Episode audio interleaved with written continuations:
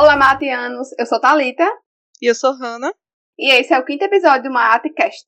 No episódio de hoje, nós vamos entrevistar um dos mais antigos membros do MAT também, o mestre e professor Juan Silva. Juan, fala um pouco sobre sua trajetória acadêmica e também sobre sua trajetória profissional. Oi, Hanna. Oi, Thalita. Então, é, minha trajetória é, acadêmica, ela está muito próxima da minha própria trajetória como participante do MAAT. Eu entrei na, na graduação em História na UFRN no ano de 2009 e logo no, no final do primeiro semestre eu ingressei nas bolsas de iniciação científica e iniciação, iniciação à docência com a professora Márcia Vasques, que foi o germe original do, do MAAT e a gente vem é, permanecendo nele até hoje. Então, nas trajetórias de, de bolsa de pesquisa e de ensino, passando pelos grupos de estudo e de extensão, finalizando, pelo menos até agora, com trajetória do mestrado né, e a dissertação que a gente vai conversar um pouquinho hoje. Juan, o que levou você a se interessar por história antiga? O que levou você a estudar a história antiga?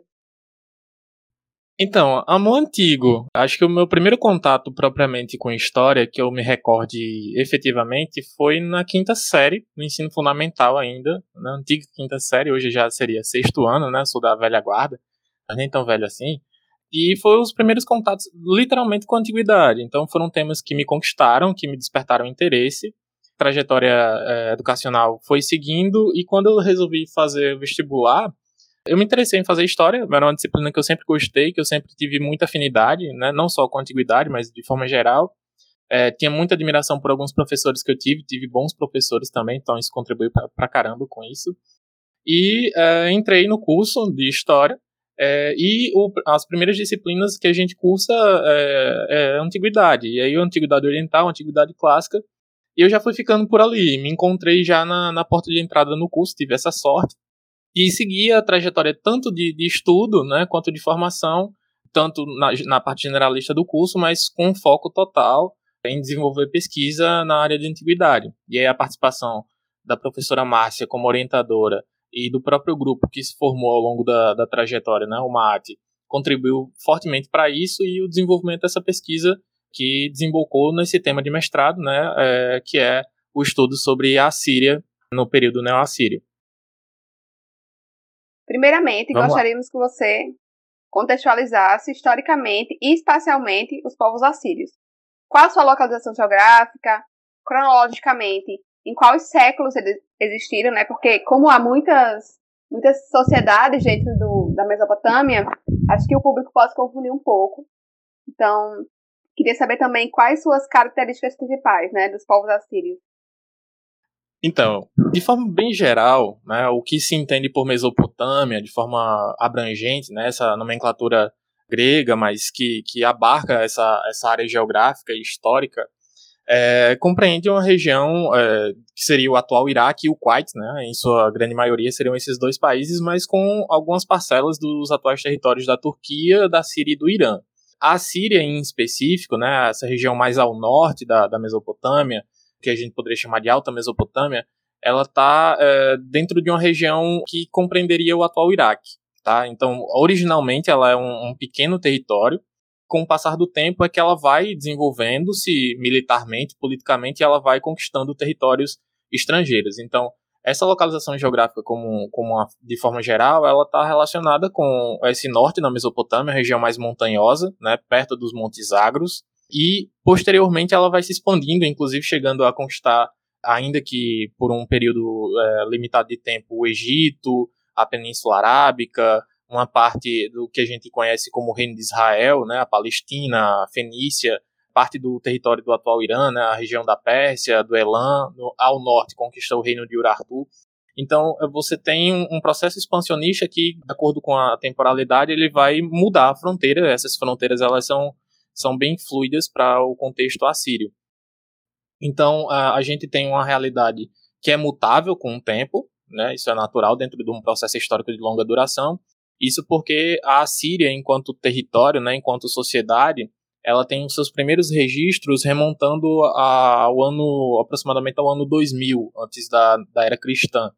É, num período que a gente chama de paleo-assírio. Né? Então a gente não tem tantas fontes assim, a gente tem alguns registros, algumas fontes documentais desse passado remoto, É, e só a partir do ano 1800 que se inicia um período chamado de Assírio Antigo, onde essa documentação ela começa a ser formada.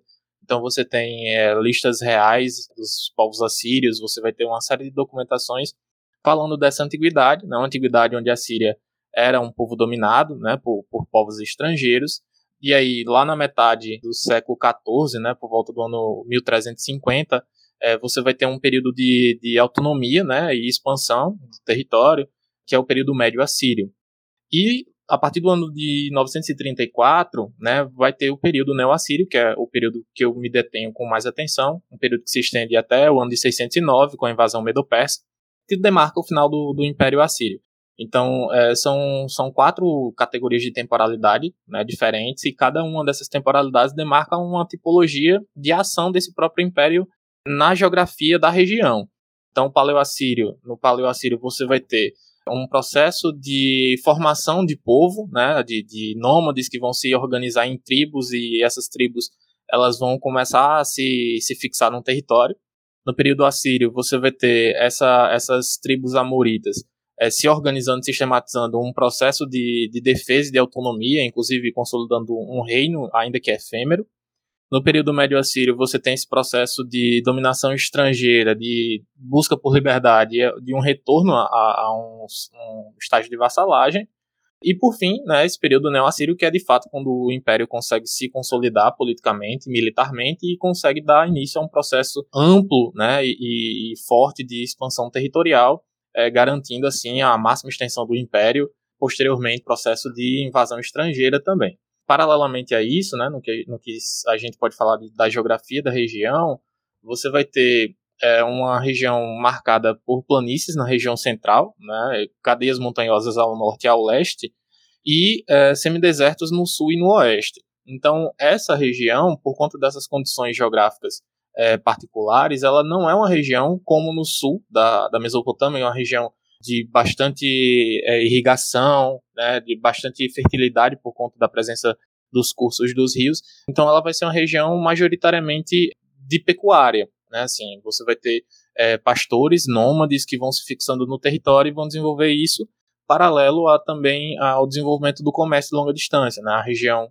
na qual a Síria está colocada é uma região é, de intercurso comercial de longa data, né? não começa com os assírios, mas os assírios também se apropriam desse processo, é, que vai potencializar, por fim, um processo de expansionismo econômico e também político, né? baseado numa, numa, estrutura militar com o tempo, e, por fim, é, vai gerar um desenvolvimento é, artístico e arquitetônico muito grande. Né? Então, basicamente, a gente poderia contextualizar histórica e geograficamente a Síria dessa forma. No que concerne às características, a Síria é uma, uma sociedade politeísta, né? ela vai ter a sua base é, politeísta, um panteão bastante amplo, plástico, inclusive, né? com, com bastante abertura para a chegada, incorporação e sincretismo de divindades de outras cidades mesopotâmicas, né? e aqui a gente está falando, é, embora a gente considere Mesopotâmia de forma generalista, uma coisa só, não é uma coisa só. As cidades, as cidades-estados, elas têm suas particularidades.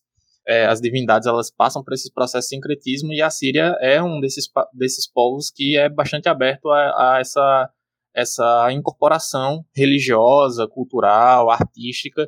Então isso também é uma característica fundamental dele. Ao longo da história também é importante valorizar o processo de construção e manutenção de uma história, né? Um povo que tentou preservar a sua própria história ao longo do tempo, tentou documentar as suas ações e isso também é uma, uma característica bastante positiva para pensar num trabalho histórico de grande monta, bem como a preocupação né, na estruturação do povo enquanto unidade política e militar de defesa, né? Assim, é, não, não é um povo é, propriamente ofensivo, mas bastante defensivo nos seus ideais, na sua cultura. Né? Uma cultura riquíssima, né, com características é, primordiais e fundamentais que fazem parte desse contexto oriental. Né? Então não, ele não está deslocado, não é uma coisa individual, pelo contrário, acho que a Síria ela tem a, a sua grande valia artístico-cultural porque ela teve essa capacidade de incorporar características arquitetônicas, artísticas e culturais dos povos circunvizinhos e esse processo de interação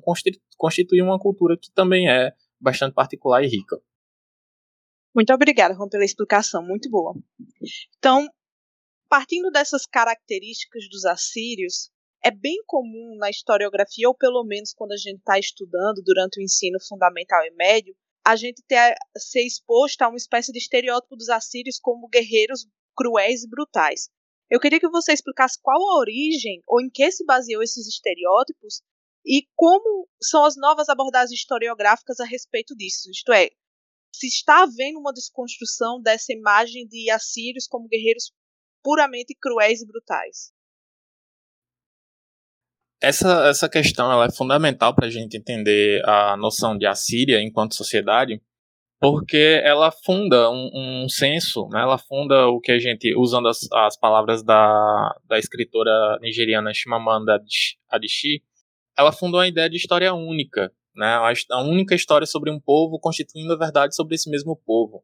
Embora a Chimamanda Adichie ela tenha falado sobre as populações negras e toda a sua consequência dos passados coloniais, é, isso também valeria para os assírios. E aí a gente precisa entender realmente de onde é que parte isso, por que, que essa, essa construção histórica ela, ela se deu dessa forma. É, o primeiro contato propriamente dito com essa noção de Assíria enquanto cruel e brutal ela se deu é, buscando entender né, como os livros didáticos falam sobre a Síria, né, como é que se formam esses estereótipos. É, então, foi o, o, ponto de partida para esse trabalho de pesquisa foi isso. Então, a gente começa a associar algumas coisas. Primeiro que a guerra ela é fundamental, é um aspecto fundamental da sociedade para todos os historiadores, desde Heródoto e Tucídides. Então, se a gente parte do pressuposto que Heródoto e Tucídides foram os dois grandes primeiros historiadores que constituíram a base para uma ciência que vai se desenvolver ao longo do tempo, esses caras já pensavam na guerra e já pensavam é, na, na relação dessa guerra com a sociedade de forma bastante é, detida e com bastante atenção. Então a guerra ela é fundamental dentro de uma, de uma estruturação de um pensamento de sociedade, seja no passado ou seja no presente. Então, a, o, de onde é que vem esse processo? Né? Então, é, primeiro a gente tem que entender que isso é uma articulação histórica, né? uma articulação historiográfica essa ideia de uma máquina de guerra síria, ela não é natural e ela não, não surgiu pelos próprios assírios. Né? E aí, quais são os principais fatores? Né? Eu apontaria três. No primeiro deles, vai, você vai ter a própria influência das descobertas arqueológicas no século XIX. Né? Então, você vai ter é, um processo é, bastante desenvolvido de descobertas arqueológicas no, na região oriental, com, com as expedições francesa, britânica, alemã e italiana, né, prioritariamente essas quatro, mas vão haver outras também. E você vai ter essas descobertas sendo é, levadas para a Europa, né, nesse processo é, de espólio de, de máquinas e de objetos arqueológicos orientais, né, tradicional e que a gente conhece muito bem. E essas, esses objetos eles vão ser confrontados com a tradição escrita que já tinha, se, já tinha chegado na Europa muito anteriormente, né? sobretudo os autores gregos, né? nessa tradição é, de escritores clássicos. E qual vai ser o grande problema que vai estar tá colocado aí? É que você vai ter autores gregos, né, sobretudo, escrevendo sobre o Oriente é, mas que vão constituir o que era natural de acontecer, vão constituir suas narrativas baseados em alguns rótulos que são ou imprecisos ou que estão com é, é, interpretações equivocadas. Né? Inclusive, por exemplo, você vai ter diversas ocasiões onde alguns elementos que são assírios eles vão ser narrados pelos autores clássicos como sendo babilônicos, por exemplo. E aqui eu posso citar a ideia dos jardins suspensos, né, que são é, a tradição colocou como sendo uma invenção, né, uma grande obra da antiguidade babilônica que, na verdade, se trata dos jardins dos palácios imperiais neoassírios. Então, não necessariamente você vai ter isso. Né? A, a Torre de Babel, que é colocada na historiografia como, como sendo babilônico, na verdade, ela, ela é um zigurate da região da Síria. Então, você vai ter essas imprecisões né, é, que são colocadas, e isso é natural, que a gente não pode fazer é simplesmente tomar como uma verdade absoluta. Então, esse é o primeiro ponto. Você tem toda uma tradição é, historiográfica dos, dos, autores clássicos constituindo algumas, uh, algumas afirmações imprecisas ou é, interpretações equivocadas sobre alguns eventos.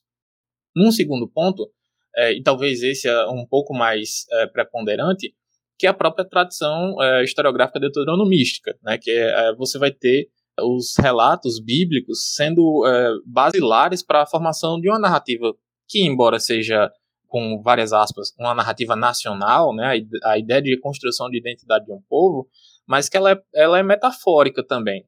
E qual é o grande ponto que eu quero colocar aqui?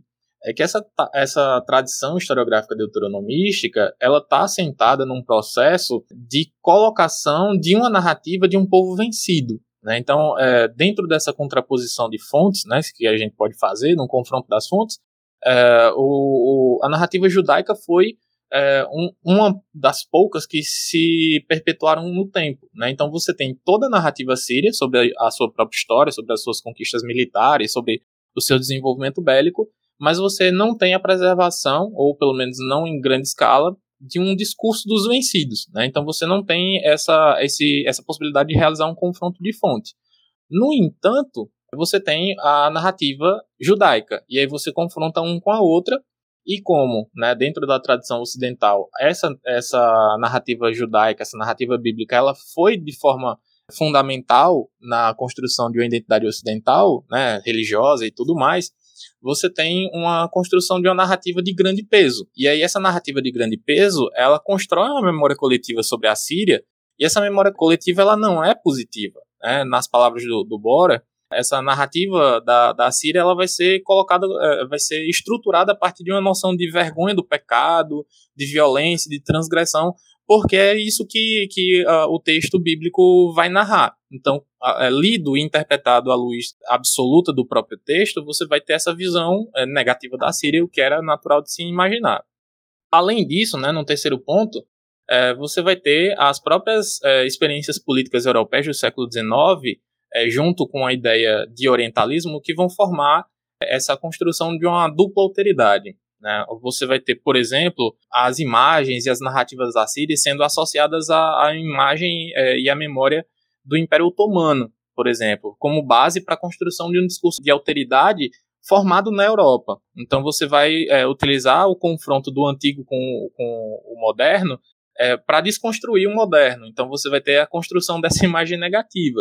Algo que vai acontecer, por exemplo, durante a Segunda Guerra Mundial, quando é, as deportações de armênios pelos turcos vão ser associadas às deportações que os assírios faziam da, das populações derrotadas no passado.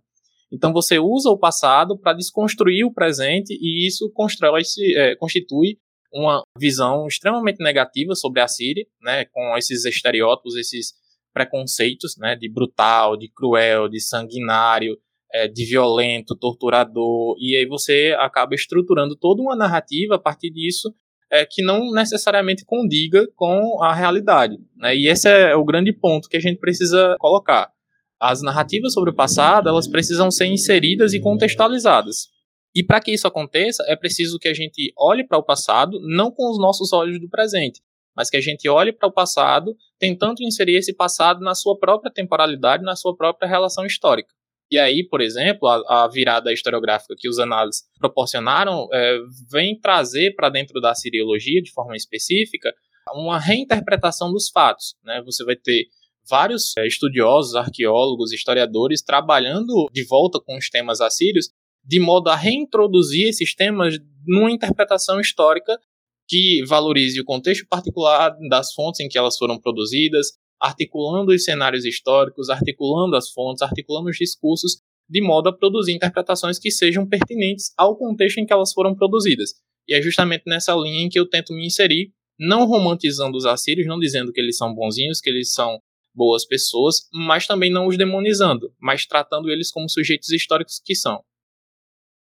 Nesse cenário, gostaríamos que você nos falasse sobre a fonte que você se utilizou na sua dissertação.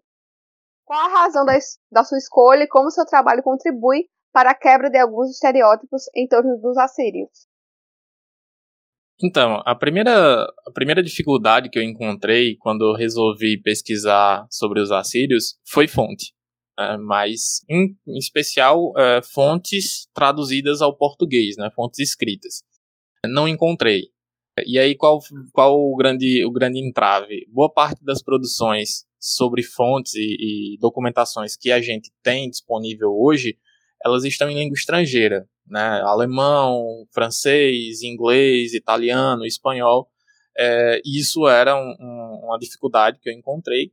bem como as fontes materiais. Óbvio que a minha vontade era visitar, encontrar as, essas fontes em sítio, é, ou em loco, né? Então, vamos aos museus e vamos aos sítios arqueológicos. O sonho era esse, a meta era essa, mas por outros motivos que é, sabemos bem, é, enquanto pesquisadores no Brasil, das dificuldades que enfrentamos, isso não foi possível. E aí, qual foi a alternativa? Né? Eu, eu acabei pegando um atalho, vamos dizer assim, que é trabalhar com fontes visuais. Né? Eu trabalho fontes materiais, né, que são a, as lajes de, de, alabastro que eram fixadas nas paredes dos palácios, também chamados de relevos assírios ou relevos neoassírios.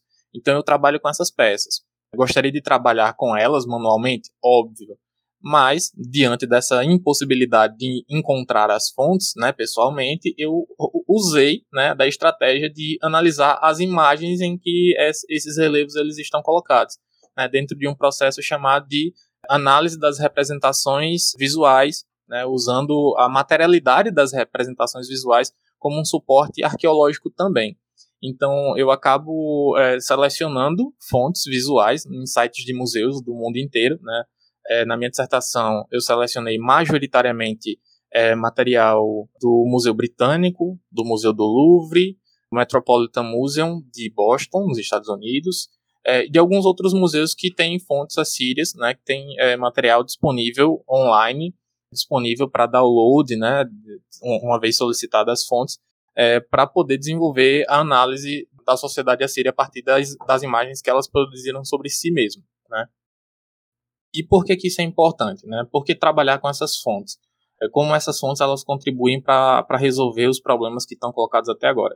Primeiro que é, é usar as fontes assírias para falar dos assírios. Né? Se eu uso é, autores gregos para falar sobre os assírios, ou se eu uso a tradição deuteronômica para falar sobre os assírios, eu estou construindo uma história baseada num discurso de alteridade. E isso foi algo que eu busquei evitar desde o começo dos meus estudos.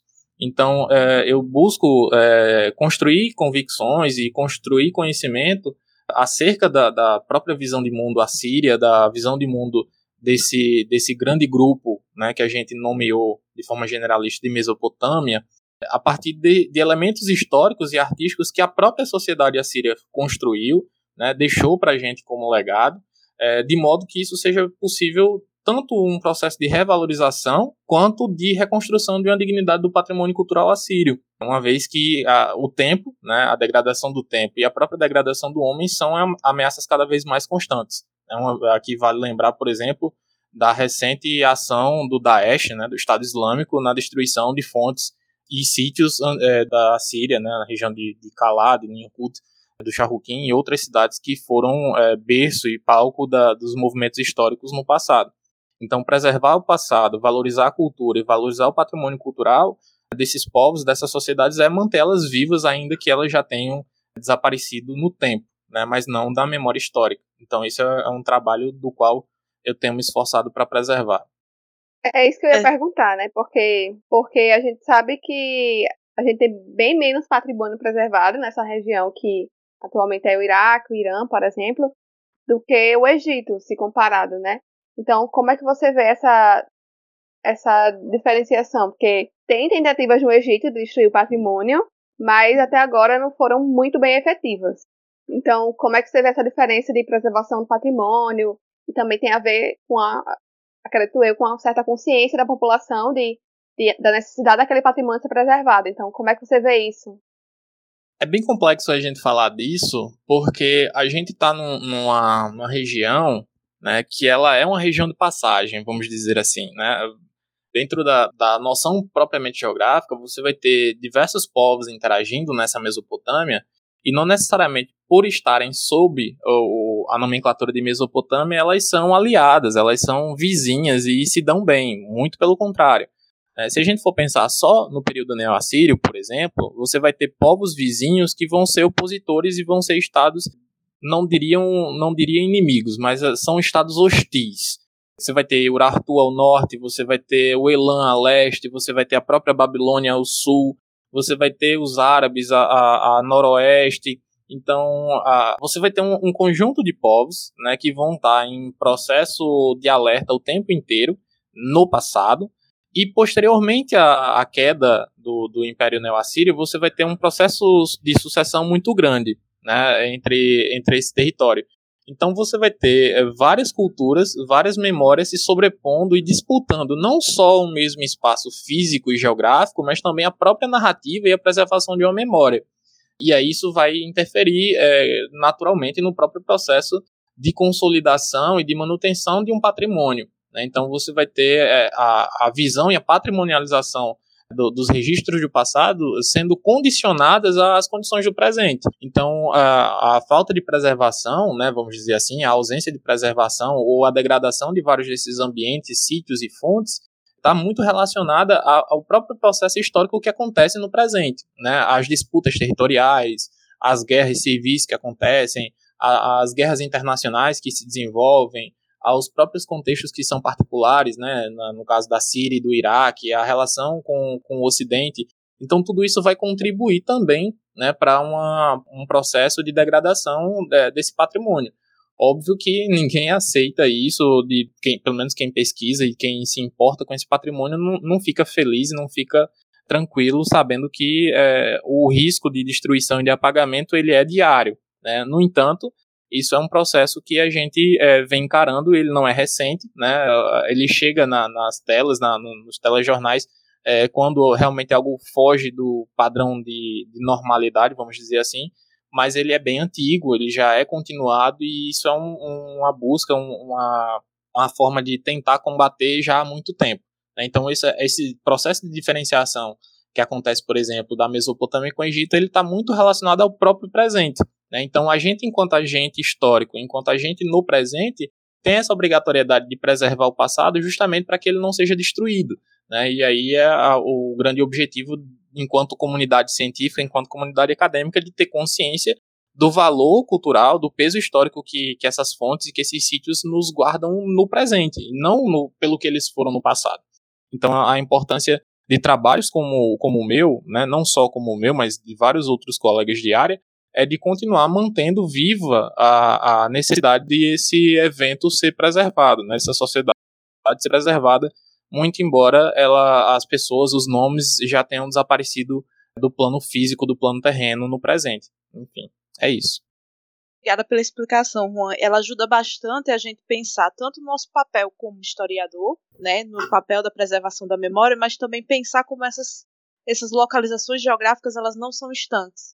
Então, pensar esses processos contínuos, complexizando do jeito que você disse, não apontando apenas um, um agente, é, é justamente o exercício que a gente deve pensar, tanto para o presente quanto para o passado. Muito obrigada. Vamos então agora falar um pouquinho mais sobre o que você estudou, né? Sobre essas suas fontes.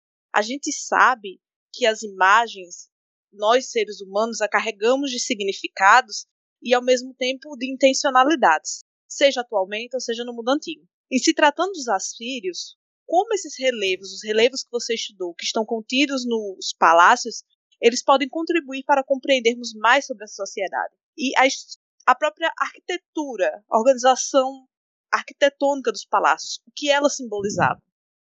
Então, essa pergunta é fundamental, né? Acho que ela estrutura conceitualmente todo o meu trabalho de pesquisa, né? Uma vez que, nesse caso de estudo, arquitetura e imagem elas são indissociáveis, elas não tem como você dissociar uma da outra.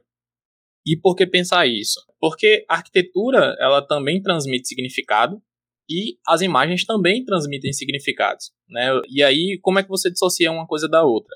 É preciso compreender essa, essa estrutura de forma sistêmica, né? Uma vez que esses significados que são agenciados eles agem duplamente perante a audiência dos palácios, né? Então, é, os palácios, eles, de forma geral, né, de forma bastante geral, eles são discursos de poder né, para o cenário assírio. E esse discurso de poder é reforçado pelas imagens que estão lá decorando uh, todas as paredes do palácio. Por outro lado, essas imagens elas também são agentes, elas também portam significados, elas também manifestam poder e elas são reforçadas pela monumentalidade dos palácios. Então, uma coisa responde à outra num processo de retroalimentação sistêmica. Né? Então, você vai ter essa organicidade interna, é, e perpassando tudo isso, você vai ter a relação particular que vai estar tá no substrato, né, vamos dizer assim, nas entrelinhas das imagens, que é a relação entre religião, diplomacia e economia. E aí, por que, que isso é importante? Porque a própria estruturação do império né, assírio, a estruturação dos espaços arquitetônicos e a construção das imagens, elas estão organizadas e elas estão sistematizadas em um mesmo processo. Quando eu falo em sistema, eu falo de um processo de organização realmente estruturado, que parte de uma noção de que a divindade, né, no caso a divindade máxima do panteão assírio é Assur. Então você vai ter Assur no topo desse panteão, no, na organização básica dessa, dessa sociedade, escolhendo né, o rei, e esse rei que controla o império também vai estruturar não só a manutenção das rotas comerciais abertas, né, para você ter um grande afluxo de moedas e, e de riquezas para o império. Essas riquezas, por um lado, conseguem manter uma estrutura social em equilíbrio, né? Ninguém passa fome, é, você vai ter todos os objetos e, e, necessidades básicas atendidas, você vai ter uma organização social mantida. E por outro, você vai ter o excedente produtivo disponível para você construir é, os grandes palácios, né? Num, numa tipologia de arquitetura chamada de arquitetura monumental. Por que monumental? Porque ela transmite o significado só pelo tamanho. Então, a, a proporção de tamanho ela também é uma proporção de poder. Ela também é, é uma simbologia da mensagem. Então, quanto maior o palácio, mais poder o rei tem. Quanto mais poder o rei tem, mais abençoado e mais é, é, valorizado pelo Deus ele é. Então, você tem uma organização contida aí. E naturalmente você decora esse palácio, né, com esses motivos assírios, né, esses relevos, construindo uma narrativa visual que também é textual, uma vez que esses relevos eles eram preenchidos por epígrafes, e essa narrativa visual ela é controlada diretamente pelo rei, né? No entanto, a gente não pode pensar que essa narrativa ela era aleatória, né? Tinha um artesão que ia lá e desenvolvia sua arte de forma autônoma, como a gente tem no presente, né? Essa a figura do artista é, não é comum, não é tradicional a gente pensar isso para o caso assírio. Né? Essas imagens elas são controladas, elas são um discurso de poder, elas emanam da realeza, né? porque existe um controle de imagem, um controle narrativo muito forte. Então, tudo que foi é, esculpido e deixado para o presente, né, enquanto, enquanto fonte, enquanto registro do passado, ele foi organizado e sistematizado pela realeza, né, pelo rei que controlava a palavra, vamos, vamos colocar dessa forma. Não só a palavra escrita, mas a palavra é, visual e a palavra arquitetônica. Então, uma vez que essas imagens elas são construídas, elas são fixadas nas paredes, elas vão manifestar poder e agenciar significado para quem vê essa, essas imagens. Mas não é só a imagem pela imagem, é a imagem dentro de um cenário arquitetônico. Né? Então, é, um, um, quadro do, do Van Gogh, imaginar hoje no presente, né, um quadro do Van Gogh na sala da sua casa, ele vai agenciar significado. Né? No mínimo, você tem grana pra caramba a ponto de comprar um quadro original do Van Gogh. É diferente você ter uma réplica em miniatura de um quadro do Van Gogh no mesmo lugar da sala. Então, vai agenciar um significado diferente. No mínimo, alguém que te visita vai achar que você é fã do Van Gogh, mas você não tem dinheiro suficiente para comprar um original do Van Gogh. Então, esse tipo de pensamento, né, onde as imagens são inseridas em um contexto arquitetônico, elas vão mobilizar significado nas pessoas que estão acessando essas, essas espacialidades. E aí onde entra o grande significado da coisa, né, porque é, essas imagens elas vão agenciar comportamentos, padrões de intenção e também vão agenciar a memória da população, tanto a síria quanto dos diplomatas estrangeiros, tanto no presente da época quanto no nosso presente atual, porque essas imagens elas ao mesmo tempo são imagens de memória prospectiva, né? elas são construídas com a intenção de atingir o futuro, né?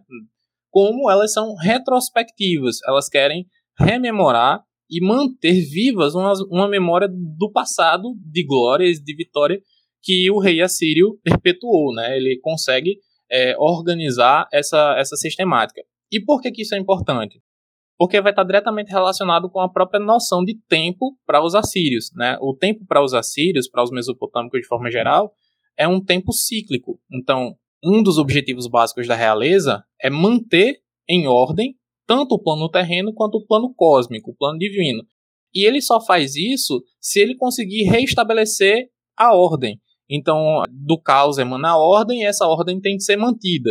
Uma vez que essa ordem é esgarçada, ele tem que reestabelecer a ordem. E como é que ele reestabelece, reestabelece a ordem? Dentro de um processo de reorganização sistêmica. Então ele tem que retornar ao passado. Então essas imagens elas também funcionam nesse sentido. Elas são imagens de um passado onde a ordem é constantemente mantida e restabelecida. E elas servem porque elas são é, mágicas, né? elas têm uma, uma finalidade mágica. A imagem, é, na, na, no contexto assírio, ela tem essa significação mágica elas tanto servem como um plano decorativo, mas elas também servem num plano prático, mágico, religioso. porque elas têm poder. É por isso que, por exemplo, você não vai encontrar absolutamente nenhuma imagem onde um soldado assírio vai ser derrotado. Não há absolutamente nenhuma imagem que represente isso, porque o interesse da reprodução da imagem é de construir uma imagem onde a Síria é vitoriosa, onde a Síria consegue manter os seus domínios, expandir os seus domínios, tanto do plano terreno quanto no plano religioso, e, obviamente, isso vai estar tá envolvendo todo um cenário de desenvolvimento ideológico, é, político, religioso e cultural também. É por isso que as duas coisas não se dissociam. Palácio faz parte de uma organização, ele é uma espécie de microcosmos né, dentro do, do império, e as imagens elas são a reprodução discursiva, né, visual e escrita dessa, desse microcosmo que tem que ser mantido em ordem e equilíbrio constantemente. É né, um exercício diário e ininterrupto, a menos que você queira cair em infelicidade e em desagravo com os deuses, que obviamente não era um objetivo da realeza. Juan, é, uma curiosidade, Assur, que você mencionou, né, é o deus nacional da Síria, é isso? Isso. É, como eu falei lá no comecinho do programa, você vai ter quatro grandes períodos na história síria. Né? E por que, que eu estou falando isso? Porque em cada um desses períodos você vai ter uma estruturação e uma organização religiosa particular. Então, por exemplo, se eu recorto exclusivamente a figura de Assur dentro do período neo-assírio, você vai ter um deus nacional, tutelar né, da, da capital, que vai ter como principal atribuição ele ser o deus da guerra. No entanto, se a gente retorna no tempo e vai pegar o final do período assírio antigo e o início do período médio assírio, você vai ver que, na verdade, Assur era um, o deus da cidade de Assur. Né? Então você vai ter várias cidades na Síria, uma delas é Assur, e Assur era o deus tutelar desta cidade em específico, não o deus de um império. Esse processo expansionista vai tornar Assur, que originalmente é um deus da agricultura, em um deus nacional, tutelar de todo o império e que co coordena e controla as atividades de guerra, mas não só da guerra, né? ele vai continuar sendo associado é, à, à agricultura, mas, por exemplo, ele vai, vamos dizer assim, perder espaço nessa questão da fertilidade da agricultura para outros deuses, como Ishtar, por exemplo, mas ele não, não vai ser, e ele vai ser sincretizado com outras divindades também, como Shamash, como Marduk, tanto na literatura quanto nas representações visuais.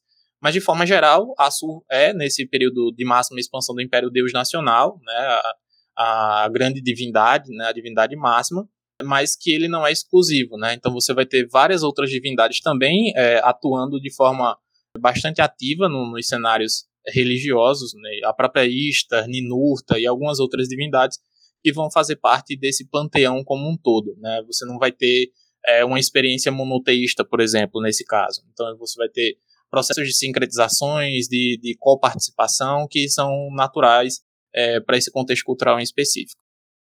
Então, retomando um pouco a questão do estereótipo, como dito anteriormente, foi construído um estereótipo acerca dos assírios e sua relação com as guerras. Ainda assim, a guerra não deixa de ser um elemento essencial para aquela sociedade. Tendo isso em vista, o que a guerra representava para aquela sociedade? Qual sua relação com a religião? E há alguma divindade específica relacionada aos conflitos bélicos?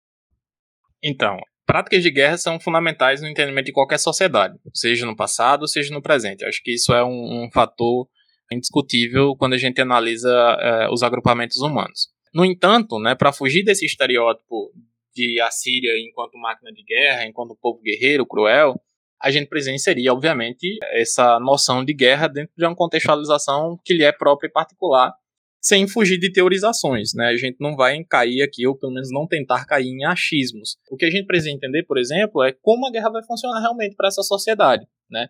É, e aí o primeiro, o primeiro ponto que a gente precisa ter em mente quando se fala é, no Império Neo-Assírio, que é aonde eu me detenho com, com mais atenção na minha pesquisa, né, onde as guerras elas se tornam é, realmente guerras com esse caráter, vamos dizer, imperialista, você vai ter uma organização da guerra enquanto um processo de resolução de conflitos, de adversidades, de animosidades, mas não o primeiro fato. Então, é, se a gente for partir do pressuposto que a Síria era cruel, torturadora, violenta, sanguinolenta, a gente cairia num, numa possibilidade de entender a guerra enquanto um primeiro ato. Né? Então, qualquer, em qualquer adversidade, o primeiro ato é a guerra.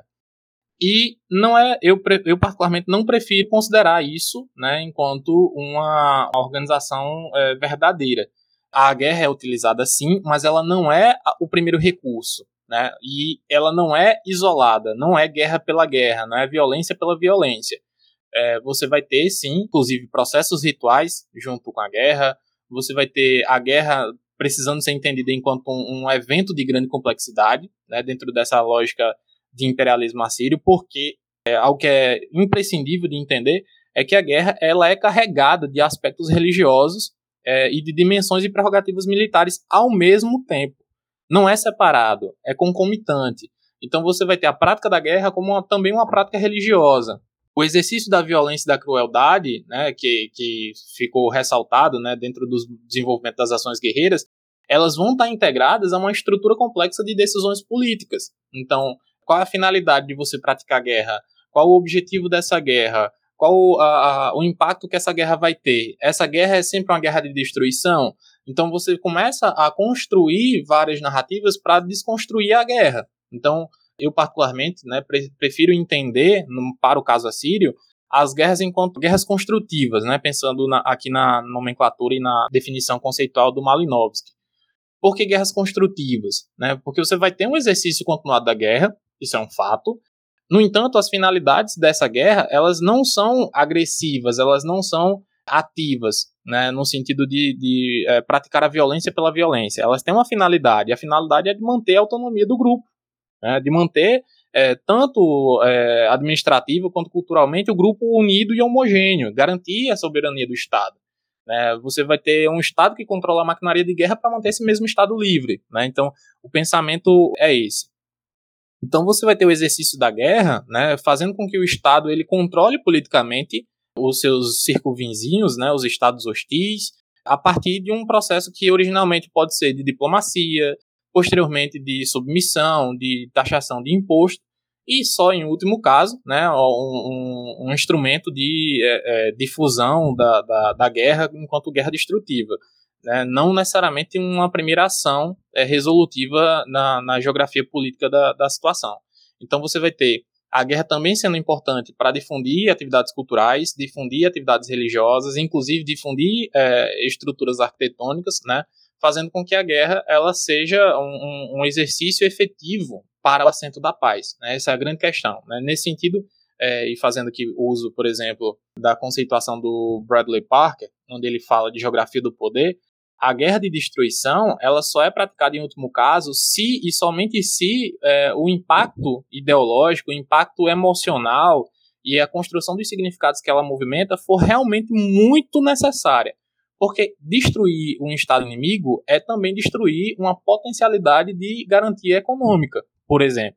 Então, uma vez que você, por meio da diplomacia ou por meio dos processos de submissão, você consegue tornar um Estado hostil ou um Estado inimigo teu submisso, teu subalterno, você consegue, de um lado, garantir que ele te pague imposto, garantir acesso a reservas econômicas, garantir novas rotas comerciais, garantir mão de obra, inclusive, garantir mais contingente para o teu exército, garantir artistas e, e, outras categorias profissionais disponíveis ao seu trabalho, ao trabalho do rei, e também consegue garantir o desenvolvimento e a expansão do território religioso. É um território que é geográfico, mas é, ele é religioso também.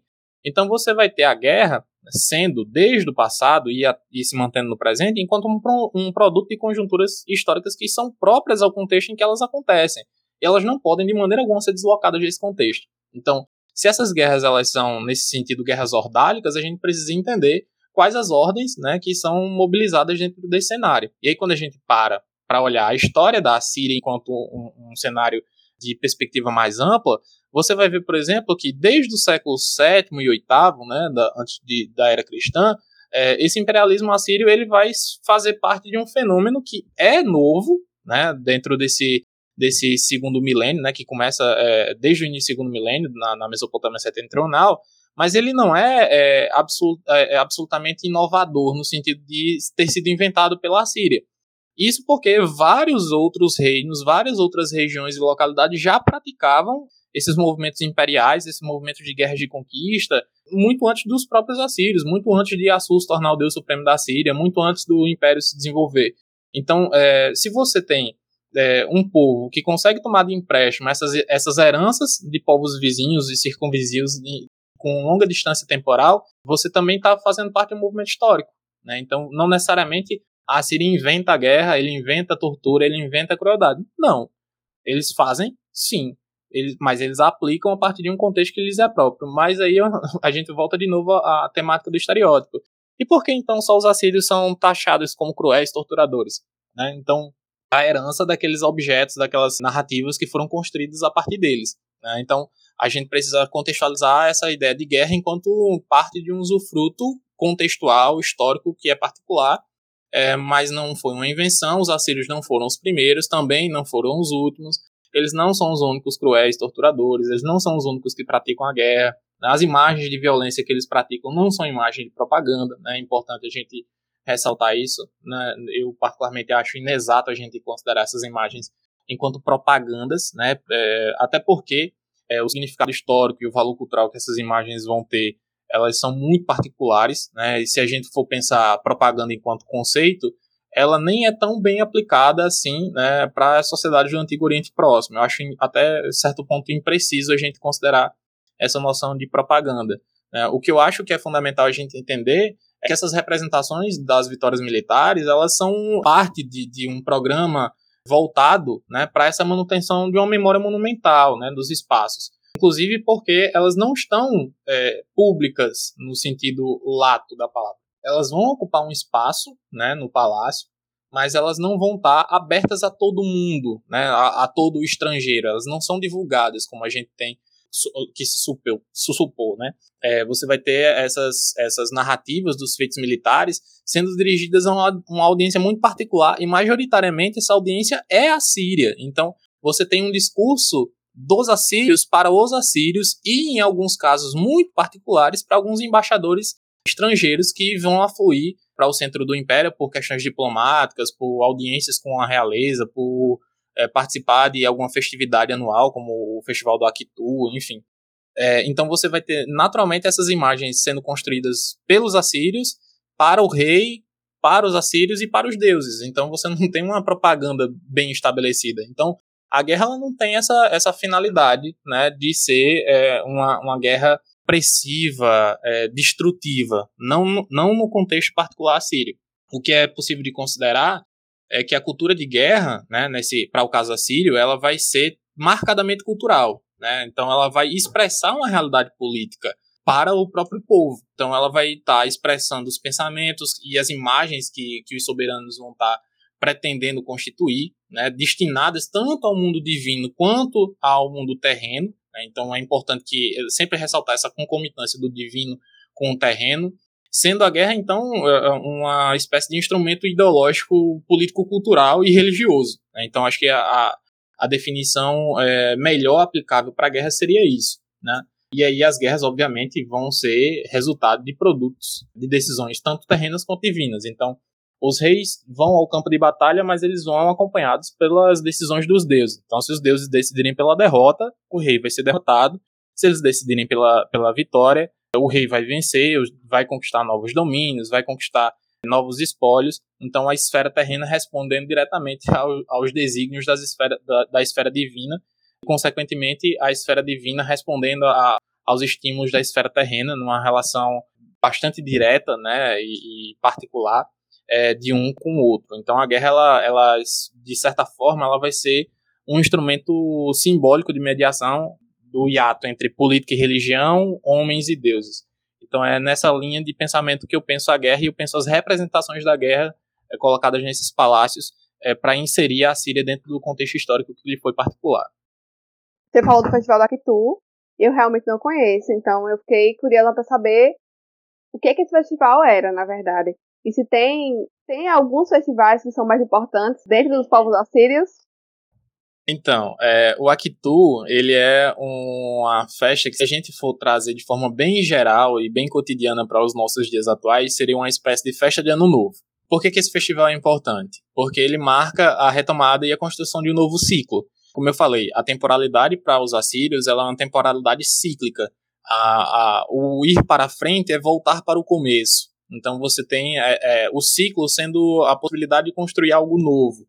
Então, todo, todo o processo cíclico, uma campanha militar, ela começa com um processo cultual, né? tem a, a realização de cultos, de oferendas, de, de, de sacrifícios, a, a, leitura dos auspícios e augúrios, é, e, e, então saem-se em procissão para a campanha militar. E o retorno da guerra é da mesma forma. Então você tem a prática cultural, você tem a realização de libações e cerimônias de comemoração. Isso vale para todo o contexto é, cotidiano de forma geral. A vida inteira ela é permeada por essas relações religiosas. Então, Akitu é esse festival do Ano Novo, né, a virada do ano, onde você vai ter o processo de procissões, né, as estátuas saem do, do, dos templos e elas vão é, caminhar em procissão pelas cidades, né, é, e aí finaliza voltando para o templo, né, então a ideia é que o, uma abertura e um fechamento ao mesmo tempo, então você vai ter esse, essas simbologias sendo praticadas. Né, não significa dizer que seja um único festival, existem vários e para vários contextos. Inclusive, o próprio rei ele faz parte desses processos, uma vez que ele também é um sumo sacerdote, ele tem que praticar o, os cultos e a, as suas obrigações religiosas diariamente. Então, é uma, uma visão de mundo, basicamente, né, de forma bem generalista, mas visão de mundo onde esse mundo está sobre risco constante e é preciso realizar os cultos e as orações de forma rotineira, de modo que se evite o retorno ao caos e, obviamente, a destruição de todo esse plano terreno. Então, é, guardadas as devidas proporções, é como se pensar é, dentro de uma lógica sistêmica é, e orgânica do cristianismo que haja necessidade de se fazer uma missa todos os dias para que a fé seja mantida e que a religião se perpetue. Então, para os assírios, a, a relação é basicamente a mesma, a realização dos rituais, da, da, dos cultos, das libações, fazem parte do cotidiano também, né, porque esse povo é tão religioso quanto qualquer outro povo que viveu no passado e tiveram as suas relações com os deuses estabelecidos. É isso. Juan, é, eu fiquei curiosa também a respeito dessa questão da religiosidade, porque a gente não é acostumado aqui no Ocidente a pensar do ponto de vista politeísta. Ah, se pensa mais do ponto de vista monoteísta, há um Deus e há alguns santos que se encarregam de algumas coisas, se você for católico, né? E aí eu queria que você dissesse se havia algum deus relacionado, ou mais de um deus relacionado à guerra, e se como é, você citou essas estátuas que estavam nesse festival. O que eu gostaria de saber se eram as estátuas de todos os deuses, se haviam específicos. Você tem como explicar, por favor? Sim, sim. É, sobre, sobre a guerra em si, ela vai vai ser um, um, substrato fundamental na sociedade desse Império Neo-Assírio. É, ela vai estar tá perpetuando e, e, se perpetrando em várias perspectivas de, de mundo dessa sociedade e vão, vão haver alguns deuses que vão se envolver com a guerra sim. Né? O primeiro deles, o, o principal, é Assur, né, que eu já mencionei. A própria deusa Ista, dependendo do contexto ritual e religioso em que ela esteja inserida, ela também pode ser é, associada à guerra. Tá? Ela e aí, por exemplo, essa questão do, do da plasticidade da, da, dos deuses, né? A gente tem uma vivência né, dos livros didáticos, da sala de aula, de achar que os deuses eles só têm uma finalidade pronto e é aquilo. E para o caso assírio não, não é tanto. Então você vai ter Ishtar, por exemplo, que em alguns casos ela é a deusa da guerra, mas em outros casos ela é a deusa do amor e da beleza, em outros casos ela é a deusa da fertilidade. Então você vai ter essa, essas associações é, de acordo com o contexto em que elas são produzidas. Você vai ter Shamash também, que não propriamente se envolva com a guerra, mas ele vai estar é, tá diretamente relacionado, porque ele é o deus da justiça. Né? Então você vai ter é, alguns deuses também sendo envolvidos nisso. Né? O próprio deus Ninurta também vai se envolver dentro de alguns contextos é, nesse cenário de guerra. Inclusive, um dos elementos protecionais e simbólicos que aparecem nos relevos neoassírios são os estandartes de Ninurta. Né? Então, são símbolos protetivos que demonstravam que Ninurta protegia o rei, né? o deus Ninurta estava com o rei e o protegia no campo de batalha, por isso que ele não era derrotado. Então vão haver vários deuses que vão se envolver sim com o cenário da guerra. Sobre as estátuas, é importante que a gente imagine que as estátuas, elas também, assim como as imagens de forma geral, elas têm um sentido prático. Elas são o Deus em si porque elas são mágicas. Tirar a estátua do templo e fazer com que ela caminhe de forma processional é, nas cidades é dizer que o rei caminha, ou que o Deus caminha pela cidade, que ele visita e abençoa todo aquele território. Então não é só o não é só o deus tutelar nacional, mas por exemplo, você vai ter em alguns casos o sequestro de estátuas de outras divindades, né, de cidades que são hostis. Então a gente acho que o caso mais clássico é o sequestro da estátua de Marduk, né, deus da Babilônia, que vai ser sequestrado, trazido para o centro do império, trazido para o centro da Síria, gerando obviamente uma revolta, mas isso já era uma resposta político-diplomática ao processo de hostilidade que a Babilônia mantinha. Então você vai ter essa, essa relação de defesa das estátuas, de defesa dos templos muito forte, porque essas estátuas mesmas personificavam os deuses. Então essas estátuas, em algumas situações é, específicas, no caso, festivais de grande significância, ou até certo ponto festas de comemoração de uma vitória é, extremamente particular, essas imagens elas vão ser usadas como tutela ou como bênção realmente e vão ser trazidas para as procissões ou para a realização dos festivais de forma pública, né? Mas de maneira geral, elas são deixadas no templo, né? No templo específico daquela divindade, então vão haver vários templos, cada uma é, para a sua divindade particular e elas vão é, é, interagir magicamente e vão agenciar significados magicamente do seu templo. Inclusive visitando outros templos. Né? Então, é, deuses que têm relação matrimonial entre eles na, na organização do panteão, em certos momentos, a estátua de um deus é levado para o templo de outro deus para que eles convivam né, matrimonialmente. Então, você vai ter toda uma organização bastante diferente do que a gente imagina dentro da, da estrutura religiosa ocidental. Então, isso é, são particularidades é, bastante fundamentais para entender a religião é, desse povo. Muito obrigada por ter nos concedido essa entrevista e ter elucidado vários pontos a respeito, não apenas da Síria, mas também da antiguidade e alguns pontos do presente também, que você conseguiu explicar e complexizar. Somos muito agradecidos e eu acho que você deixou abertura em alguns pontos para que talvez a gente faça um segundo podcast, um segundo episódio. Eu já vou de antemão fazer logo esse convite e espero que você aceite. Então, Hanna, eu que agradeço. Sempre bom estar conversando sobre, sobre as nossas pesquisas, sobre o que a gente vem produzindo na universidade, levando isso para quem nos escuta. É, agradeço demais o convite e pode contar comigo. Tamo junto aí. Só chamar que eu venho. Obrigada, Juan. E até o próximo episódio, Ana.